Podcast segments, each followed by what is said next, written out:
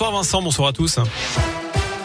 Et à la une, le cap des 2 millions de réfugiés provoqués par la guerre en Ukraine a été atteint selon l'ONU. La majorité se trouve en Pologne ou dans les pays limitrophes. Roumanie, Moldavie, Hongrie, Slovaquie. Près de 5000 Ukrainiens sont arrivés en France.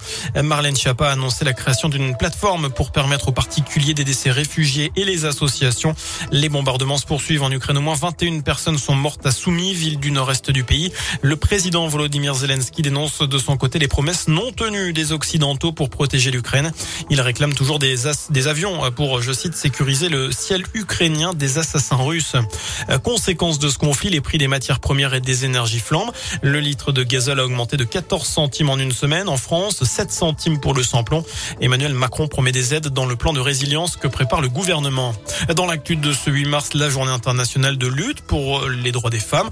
De nombreuses manifs ont été organisées partout dans la région pour dénoncer les inégalités entre les femmes et les hommes et pour dire stop aux violences sexiste et sexuelle. Un rassemblement a eu lieu à partir de 15h40, place de Jaude à Clermont. C'est l'heure symbolique à partir de laquelle les femmes travaillent gratuitement. Et en cette journée spéciale Bad Buzz ou dans la région pour la police du Puy-de-Dôme, elle a publié un tweet pour rendre hommage, je cite, aux hommes sans qui rien n'aurait été possible.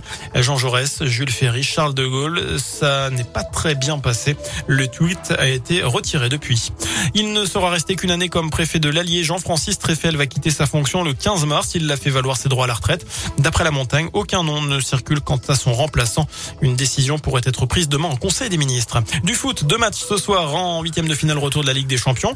Liverpool, Inter Milan et Bayern Munich, Salzbourg. Et puis en fin de la Pro B de basket, la JAVCM reçoit le deuxième Chalon à 20h à l'occasion de la 22e journée.